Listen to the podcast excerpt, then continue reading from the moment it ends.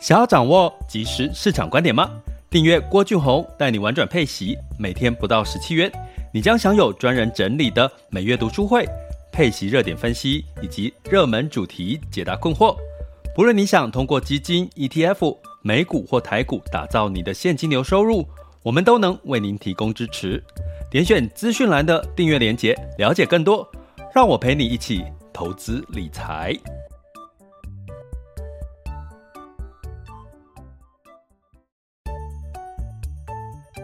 想要掌握即时市场观点吗？订阅郭俊宏带你玩转配息，每天不到十七元，你将享有专人整理的每月读书会、配息热点分析以及热门主题解答困惑。不论你想通过基金、ETF、美股或台股打造你的现金流收入，我们都能为您提供支持。点选资讯栏的订阅链接，了解更多。让我陪你一起投资理财。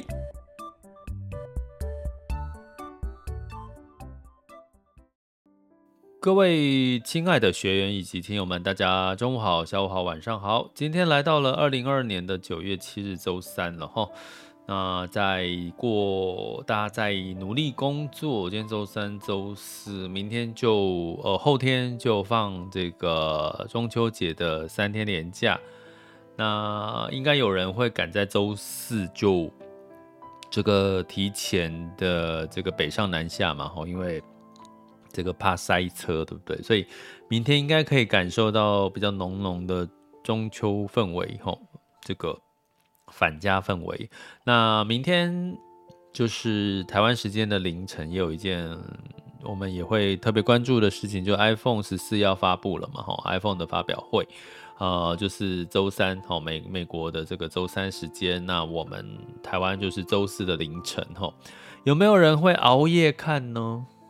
今年我是不会了，因为我真的没有特别期待 有什么新鲜的消息哈。不过这个都这个是利多啦，在众多的利空之下的一个利多哈。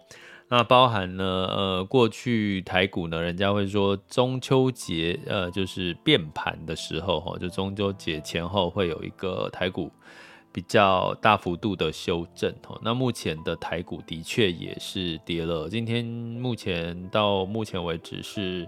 十二点零二分，吼，是跌了两百三十七点，吼，那甚至台积电也跌了三个 percent，吼，那所以呢，嗯，反观美股呢，也是深受这个升息的困扰，吼。那讲讲之外，我们如果以各个经济体来看，我们呃的确开始要稍微留意一下欧洲了，吼。那如果你会说，诶，如果我没有投资欧洲，我干嘛要留意？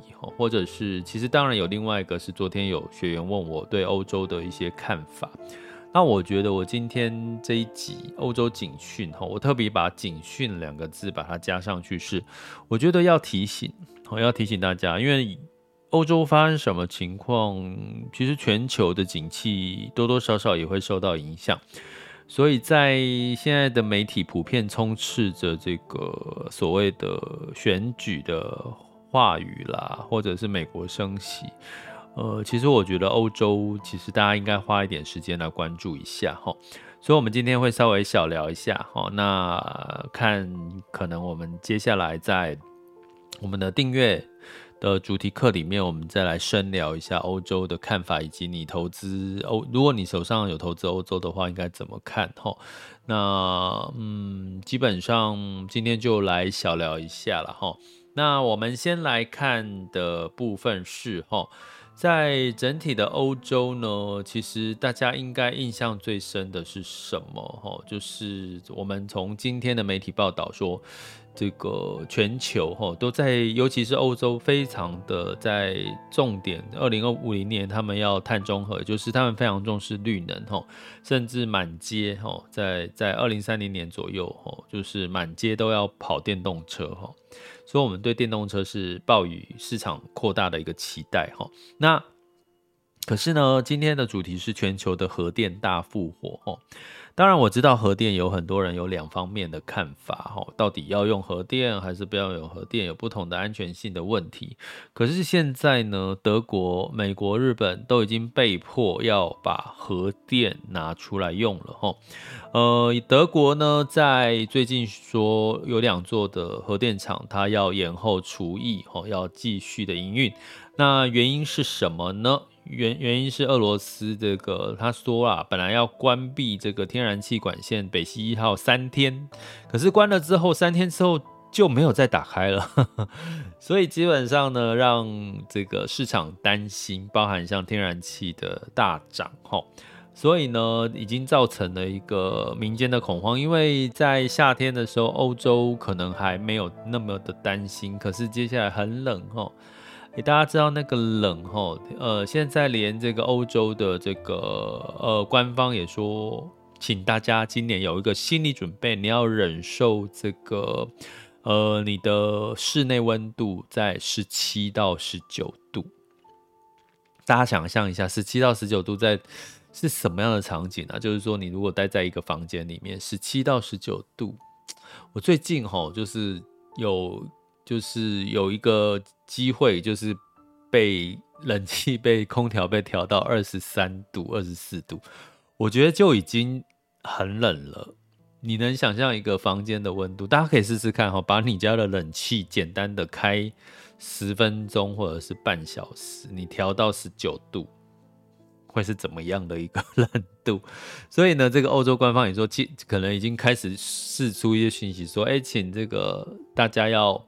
呃，有一个心理准备，就是接下来的冬呃那个室内温度会在十七到十九度这样的一个状况哦，恐怖吧？应该有点恐怖哦。那当然是因为这个天然天然气被关闭哦，这个德国依赖，尤其德国、欧洲依赖天然气是非常重的哦，在这个绿能转型的一个情况，所以它要为什么要开启核电？其实并不是说它大幅度支持核电。而是说天然气不行，绿能也还没有真正起来，所以它势必要对核电吼要大幅度的一个这个呃，就是仍然要沿用它啦吼，供电吃紧吼。而且跟各位讲，这个情况在德国是反对核能跟支持核能的两种两个党都。同意的一件事就是延迟延后这个核电的除役哦，所以你就知道，其实这个是相对来讲，真的对于欧洲是剉咧等哦。那美国当然大家知道，在通膨削减法案，他们是有补助核电。日本呢，今年也要再重启七个核电，因为其实对日本来讲，哦，其实呃稳定能源对他们来讲是很重要的一个标准。哦，所以他们基本上是，而且日本的能源其实九十四个 percent 来自依赖进口，我们应该也是哦，应该也是蛮高的比重哦。所以呢，这个是目前哦，如果说你从年初的就去年疫情是我们很担心的，今年的上半年是俄乌战争，我们担心的延延续到台海的危机，到目前为止冬天到了，应该是。电这件事情，那这整整的一连串下来，会造成一个现象，就是通膨下不来。通膨下不来，所以我们看到美国的这个美十年期美债殖利率，呃，已经上升到了三点多少？我看一下，目前三点三五了，接近三点四个 percent 了哈。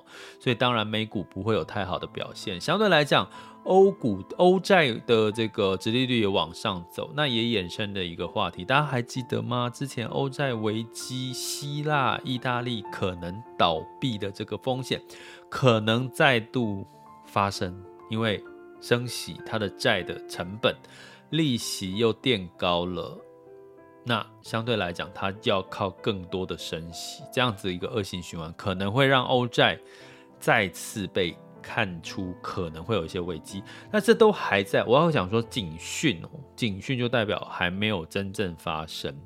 那所以我们提醒之下，我觉得啦，就是说你手头上有持有一部分的。欧欧股或什么的话，可以事先的去做一些调整啊，就是说，呃，因为我们简单来讲哦，能源你说你是可以控制的吗？你可以预期的，你不知道俄罗斯他会怎么做啊？会不会继续的封闭、关闭这个北溪一号？而且现在还不是真正的冬天，如果真正冬天来的情况下，啊怎么办？哦，这是我们要。这我我觉得是看不到的，看不到一个你可以二择一的方向哦。那带来的通膨，那我们再讲哦。那大家有兴趣可以参考二零二二年九月五日发行的《今周刊》哈，他们有特别在聊德国这件事情，呃，欧洲这件事情哈。那它的特里面特别提到，像德国的跟日本的 GDP 哦，因为欧洲我们最主要的它的整体的呃看好，其实。德国是很重要的一个占比哈，那呃过去欧洲跟日本其实我们都同步在看，因为他们都是属于比这个缓步的哦，缓步的在复苏哈，像日本在这个东京奥运之后，我们看到它的确有在服务业上面缓步的复苏哈。可是德国、欧洲呢？其实因为他们也持续在货币宽松，所以你有看到今年以来，这个日欧大部分也都是涨涨跌跌哈。可是不会像美国跌幅那么深。可是我要告诉各位，在这个今年来啦，这个 GDP 德国 GDP 是负的哦，然后在这个日本也是负的。甚至德国的 GDP 的负的成长，负的仍然还这个呃呃，德国将近一个 percent 左右吼，日本跌就是衰退一个 percent 吼，那日本还比较没有像德国衰退的那么多吼，所以呢，基本上如果你把升息通膨跟整体的呃升呃。欧洲开始准备要升息了嘛？好，货币宽松准备进入到慢慢进入到这个升息的一个一个几率比较高了。再回到了这个相关的领先指标也在缩水，比如说德国呃这个欧洲的这个 IFO 哦企业的这个景气讯号，这个是看欧洲很重要的一个领先指标，目前是八十八八十八哈哦，如果以德国来看是八十八点五。你说呃高还是低？你会觉得没有概念吗？没关系，我告诉各位，一百是基准哦，一百是基准哦。呃，那在去年六月还有一百以上，那今年的六月前还有九十几、九十五，现在八十八，现在八十八哈。今年的七呃，我看一下哈，今年的二月的时候哦，德国 IFO 的这个景气指数是九十八点九。目前是八十八，八十八点五，八十八点五。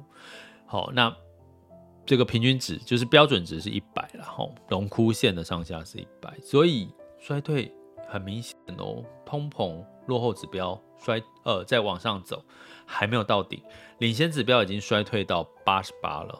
那基本上其实就是在景气周期里面。嗯，酝酿的其实是在一个衰退的一个一个前期了哈，所以呢，这整整个事情呢，我们除了看一直看美国，一直看台湾，其实欧洲也是我们要特别去留意。为什么？因为毕竟欧洲它基本面不好，你全球包含出口啊，台湾有没有出口到欧洲去？当然也有哦。当然也会受到影响，当然也会受到影响哈，所以这个要跟各位特别提的哈，就是美国不好，台湾不好，欧洲如果也不好，不好，其实整体全球应该会进入到一个衰退。那你说中国会因此而变好吗？比较好吗？也不会。因为中国毕竟也还是出口啊，它也很多也是出口啊，对不对？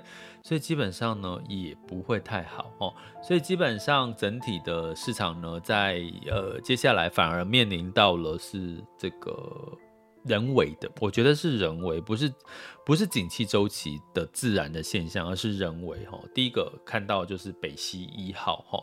那这个北溪一号的这个发生呢，其实让很多德国人呢会担心，今年甚至付不出冬天的油的这个电费哦。那这个天然气的涨幅，因为这个北溪要关闭跟俄俄乌战争呢，欧洲的这个今年以来天然气涨了三倍。那你说对照美国的液态天然气的话，美国的天然气还是价格还是平均哦，没有太大的涨幅。可是像呃，欧洲的天然气就会就比美国对比美国是涨了八点六倍，哦，在呃算到八月二十九号的时候，八八倍耶，就是说欧洲自己的天然气涨了三倍，然后我今天的这个兑兑换美国的天然气价格，我还涨了八点六倍，是不是？很恐怖？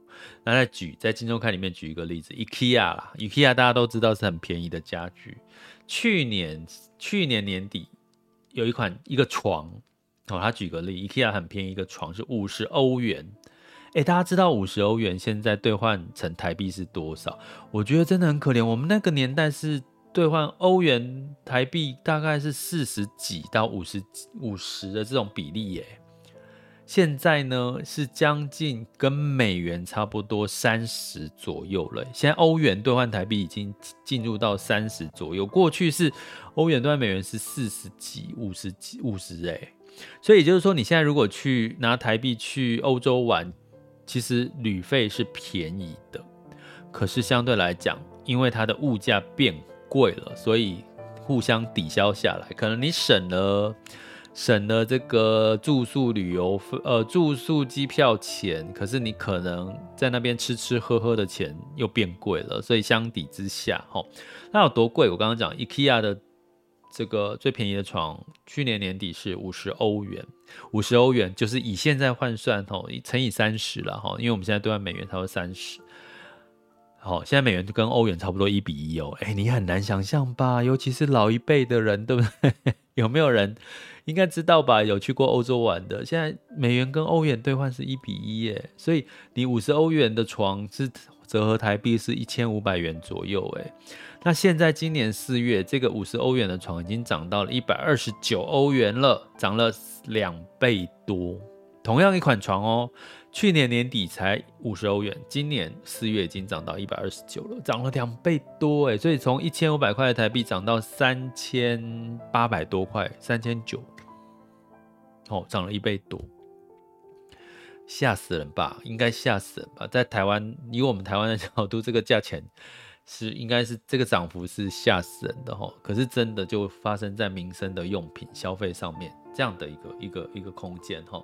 那所以呢，基本上要呃这个这个事情的确已经扎扎实实在发生，而且欧元其实是在贬值的，所以带来欧洲央行升息势必在所难免了。那呃跟各位讲哈，他在《金周刊》里面有一段很好玩的话说。哎呀，像这个普通的家庭，一般能源费用已经涨了八成了。所以有他有访问一个一个妈妈哈，单亲妈妈，她说：“哦，我现在非常感谢我生病了，因为我生病有医生证明我不能受冻，我不能受寒，所以他们就不会切掉我的暖气。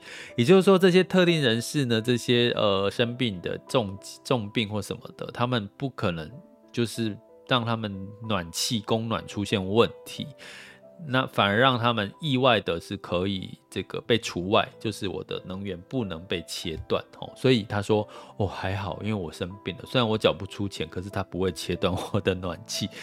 听起来有没有一种好悲哀的感觉？吼，对，这就的确扎扎实实在欧洲发生了哦。所以我们一直在看台湾，虽然你会觉得说哦，台湾其实还蛮。蛮幸运的，我们在台湾很幸福，是真的。可是你不要忽略了，我们现在的电力什么都是用补助的，都是国家补补贴的，它并不是，它并没有真实反映到我们的电力的成本。再加上我们的这个天然气的用量是百分之五十以上。我觉得我们要警惕啦，就是说，呃，在没有核能的核能一直在准备要除役的情况下，天然气占比很重，万一发生什么风吹草动，其实德国、欧洲就是我们很大的警惕。虽然我们没有这个像欧洲这个寒冬这么恐怖的一个情况，可是我们还是要引以为戒哈。所以根据这个呃机构的这个说法哈，现在欧盟就是两种可能，然后我们先说在前面，一个是，诶，可能是可以控制。比如说这个呃北溪一号这个天然气后来有开了，或者是它核电核能发电除后延役，所以让它呃今年又冬天又不会太冷，让它在可控制范围下欧洲深度的衰退。那另外一种机构的预测有两种方向嘛，一个是可以控制的衰退，另外一种叫做失控的衰退，失控的深度衰退，也就是说万一。今年的冬天非常冷啊，整个天然气这个电都完全解决不了，造成了疫情，还有一个叫疫情，对不对？冬天疫情是比较病毒是比较活动力比较强的嘛，对不对？好，那所以这个就是接下来才要发生的事情。哈，那另外一个我们讲说德国的市场，好，我我我之前有跟各位提过，其实应该有这个大家学员尤其听到说，这个也是大家记起来哦。中国好，通常欧洲景气也不会太就就会比较受益。好，中国不好，可能欧洲也会受到影响。其中一个原因就是，像德国，以德国来讲的话，其实它把这个我讲举一个他们基金经理人讲的例子的说法，你就应该知道了哈。德国人常说啊，他们从这个俄罗斯买了便宜的天然气，因为从俄罗斯这个油管就直接过来，当在之前的天然气是便宜的哦，最现在是家用供暖是。一千欧元哦，在去年的时候是八十五欧元哦。去年哦，今年俄乌战争之后，从两百欧元升到一千欧元哦。可是，在去年之前的时候，没有这些争战争的状况的时候，是八十五欧元家用家用的暖气哦。好，所以基本上呢，呃，他德国德国人就说哇，我从俄罗斯之之前进口便宜的天然气，然后生产的东西卖给。中国人，中国的市场，诶，然后在中国市场设厂，设厂之后，中国廉价的劳动劳工制造的产品再卖回进口到德国，所以我可以买到便宜的东西，我同时又把我生产制造的东西卖给中国市场，所以中国呢，对于欧洲，尤其像德国来讲，它又是供给的市场，又是需求的市场。可是大家记得吗？我们如果你是我们的订阅学员，我一直在想提醒过大家，尤其我们还特别开了一次读书会，讲短链革命。现在已经不讲全球化了，因为疫情，因为供应链中断，要怎么样？几乎有点锁国的概念了。我要在自己的国家就一条龙了。所以未来德国受惠于这种全球化的机会，就怎么样？就。可能慢慢的消失了，所以呢，德国呢，大概是跟各位讲一下，德国的出口就是对中国的依赖，从二零一五年的将近八十亿美元，到二零二一年现在是将近一千两百亿美元。好，我讲数字大家应该都比较听得明白哈。二零一五年德国出口中国大概只有。八十亿美元，那二零二一年是一千两百亿美元左右。好，所以你就知道德国有多依赖中国。所以我为什么说记得了？我你听听不清楚、不明白没关系，你只要记得我说过，中国好，欧洲也不会太差。那我们本来预期说，诶，中国正在复苏，可是复苏的明不明确？不明确。现在中国的所有的这个 A 股表现其实没有震荡的太厉害的原因是，第一个。在人民币汇率里面，官方是在控制这个汇率，不让人民币贬太多。第二个，在政策面是货币宽松，然后大量的做一些政策的一些扶持，这个是让 A 股的表现相对来讲不会跌。不会容易太跌的原因，可是它基本面呢，复苏的情况还有待商榷，还没有看出很明确。中国的内需，呃，不是内需，它的这个相关的经经济数据是偏好的状况，并还没有真正的发生哈。所以呢，目前回头看，照理说我们的节奏就是，诶，如果中国慢慢复苏，其实欧洲可能反而会有一些支撑，反而会看好。可是现在，因为俄罗斯前提，我刚刚跟各位讲一个重点。寒冬，俄罗斯关闭了北溪一号，造成了这一连串的反应。不止这个哦，还有莱茵河的干旱哦，这个我不讲哦，因为我们在这个里面不讲哦。我应该会另外另辟一个专再来讲欧洲，但是就是讲多一点欧洲的一个我们的学习主题了哈。那当然也不会只限欧洲哈，会整体来看，包含呃欧洲的怎么看标的哦，怎么避开，因因为欧洲还是有它的强势的产业，什么医疗啊。汽车啊，汽车跟医疗还是欧洲的重点产业啊，哦，这也是这个很重要的。比如说 BNT，大家知道吗？BNT 就是德国啊，辉瑞德国啊，那他在做什么？他德国 BNT 啦，BNT 是德国。那最近不是还通过 BA 点五的次世代疫苗吗？所以还是有一些些的利多啦。哈。但是怎么看？我们会在我们的主题订阅里面的主题课里面，我们再来讲一下。那就欢迎呃还没有加入我们订阅行列，点选这个 miss Bus 赞助方案以及各个平台的订阅链接后，来加入我们的这个成为我们订阅学员，一起来呃学习哈。那所以呢，这个是中国。另另外一个变数哈，那我们来讲欧债哈，欧债呢，我只讲一个很简单的逻辑哈，欧债大家有印象，最大的问题是什么？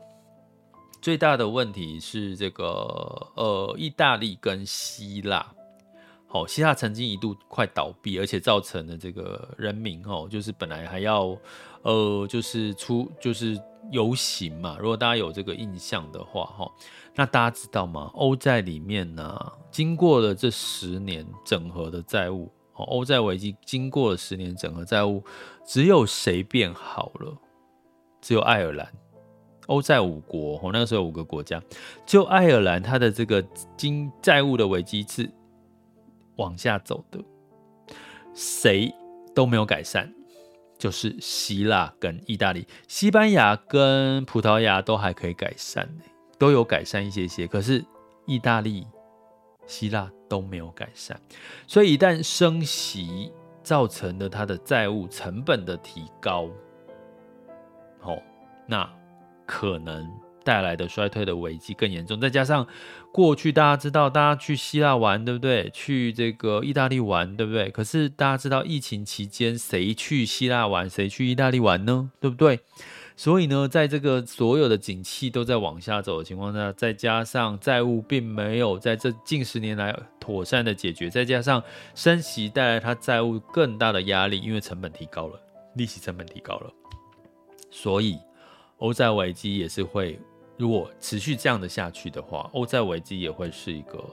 复苏很大的一个，就是整体欧洲的一个很大的警讯。因为大家有印象的话，欧债危机发生那段时间，欧股是跌的比较多的，欧股是跌的比较多的哈。所以简单来讲，我也其实我也跟各位有特别提过，欧欧股的资金流出的情况在近一两周是比较明显的哈。所以刚开始发生，我想哎，利用这个直播 podcast 来跟各位提一下这个状况。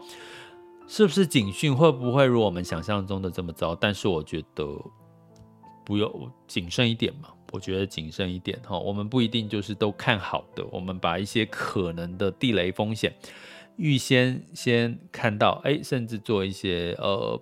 避开或调整，我觉得也是很重要的一件事哈。所以建议大家检视一下，听完这一集哈，然后检视一下你手中的持股标的，像比如说像你投资的是全球型的 ETF 跟这个基金，它肯定有一大部分的比重是放在欧洲的，好吗？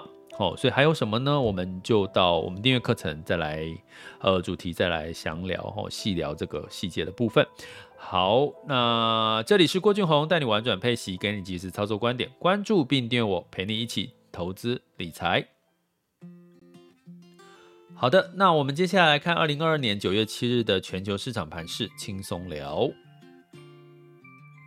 现在时间是十二点，中午十二点二十七分。呃，那在风险指标的部分，今日 VIX 恐慌指数是二十七点一六，近月哈，当下现在 VIX 恐慌指数是二十六点九一。那十年期美债殖利率是三点三五一二哈，所以你会看到殖利率往上攀升了，然后这个恐慌指数又拉高了哈。那这个呢，所以恐慌指数拉高就代表这个市场的波动有机会加大，因为会产生一些呃恐慌性的卖压或者是追涨都有可能哈，所以这个要特别留意一下，最近市场的波动又会加大了。那至于这个跌幅比较深的，昨天美股哈，这个周二哈，周一休市嘛，周二开盘呢，因为对欧洲能源危机的疑虑，好衰退的疑虑，升息的疑虑，所以道琼 S M P 五百跟纳斯达克分别下跌零点五五、零点四一跟零点七四个百分点。那费城半导体是下跌了一点零七个百分点。好，半导体类就算是晶片法案通过，我觉得晶片大家知道。股市是领先指标，所以它晶片法案实施带来的利多已经反映过了哈。同样的道理，苹果发布会之后，哎，利多也差不多结束了哈。呃，就是就是该就是有些短线的短线的这个呃看看好苹果，可能它利多出尽，它可能就就做了一个停利的动作哈。那欧股的部分呢，呃。虽然恶化哦，可是市场上面还是有一部分的资金在买入哈，所以造成泛欧六百上涨零点二四，德发英分别上涨零点八七、零点一九跟零点一八 percent。所以我刚刚说欧洲的警讯正要发生，是个未来式，那你就看你自己怎么看判断。你要哎，你看现在欧股，你说哎，怎么讲了？欧股还在涨，哎，这个不就是一个 怎么讲？看你怎么看呢、你要偏乐观还是偏谨慎保守？我现在是比较看的是谨慎保守。为什么？因为你不知道俄罗斯他下一步会怎么做，哦，那你不知道。欧洲下一步会怎么做哦？所以我觉得可能还是要稍微谨慎保守一些。好，那在整体的雅股的部分哈，在周二的时候，因为没有美股的干扰哈，所以像日经是小涨了零点零二，台湾加权指数诶是小涨了零点一，然后 A 股也是上涨了，上证是上涨一点三六，香港科技是上涨零点零三。不过今天就大不同了，在美股开盘之后呢，哎，今天的台股呃雅股表现的就比较不好哈。那现在时间是十二点三十分，台湾加权指数是下跌了两百四十八点，跌幅是一百六十九哈，跌跌呃台湾加权指数是来到一万四千四百二十九点一五，也就是说跌破一万四千五了啦哈。我本来想说一万四千五可能会在这边徘徊，哎，已经跌破一万四千五，来到一万四千四百二十九哈。所以，我们建议在中秋节的之前，我们稍微不要轻举妄动哦，不要这个过度乐观对台股。有最主要原因是台积电下跌了三点二七 percent，来到四百七十三块钱哦。那呃，电金都跌哦，电金都跌。我来看一下今天有没有，呃，今天相对嗯，还是在医疗诶，还是在生技医疗比较有抗跌的一个情况哦，在台股的部分。那在这个 A 股的部分呢，哦，上证呢是涨涨跌跌，现在是小跌了零点零一 percent，来到三千两百四十二点九六八。呃，深圳指数是上涨零点三八，哈，就我刚刚讲的是政策面在支持啦，是有政策面，因为毕竟十月二十六号是中国二十大全会，就好像是这个重要性的会议前，哈，它就。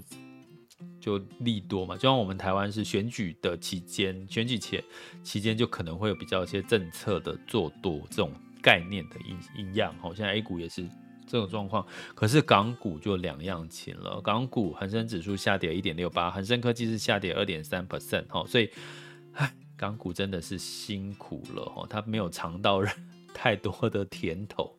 那在日经二五是下跌了一点一三 percent，南韩综合是下跌了一点六一 percent，新加坡海峡是下跌了零点五一哈，所以整体来看，跌幅比较多的是台湾加权跟港股哈。那整体哈，这个能源的部分哈，这个西德州原油下上涨了零点三 percent，来到八十六点八八，布兰特原油是下跌了三 percent，来到九十二点八三哈。那应该最近会对，因为景气市场衰退的担忧，呃，油价应该比较不容易大幅度的涨上来。可是天然气是不一样的走势哈。那金价部分呢？这个金价黄金期货下跌零点六 percent，了到一千七百一十二点九美元每盎司。那在汇市的部分，美元哈，因为觉得会升息的几率蛮高的，在加码升息或者是鹰派升息的。情绪下，美元指数来到了一百一十点二三八零，美元兑台币已经来到三十点八二了，快接近三十一了哈。这是，这应该是我们比较呃，也就是说资金流出了，资金流出的台股状况比较明显哈。那美元兑人民币是六点九五三一，其实它没有在大幅度的贬。好，就是六点九，六点多哈。呃，我刚刚有提过，就是这个呃，中国在做一些抛售美元的动作，让这个人民币是不会贬那么多，所以有在做控制。所以呃，汇率本来就是各国的央行会去可以做汇率的控控制来维稳经济。好，所以你可以很明显看到，中国现在正在做的是一些它维稳经济的一些比较明显的一些。措施哈，我们从这边可以看得到啊。相对来讲，你可以看到，哎，台币它就没有在逐贬嘛，对不对？台币就没有在逐贬，甚至也没有还进入到所谓的下一个升息的声音出来哈。所以你大概就可以看到一些这个官方的看法。那美元日呃，美元兑日元是一百四十二点七七哈，又升到一百四十几喽哦。过去有说过一百四十六。一百四十四、一百四十六，可能日本就受不了了，可能要采取行动，所以我们要观察一下哦。哦，最近这个美元升值的情况带动的汇率也影响到了股市的变化跟资金的流向。我觉得最近其实你如果看的心慌慌，看不太明白，看汇率，看汇率应该可以看出一些端倪。不管从资金面，不管从政策面，哦，各官方的做法，哦，大概可以看出一些端倪。OK。这里是郭俊宏，带你玩转配息，给你及时操作观点。关注并订阅我，陪你一起投资理财。我们下集见，拜拜。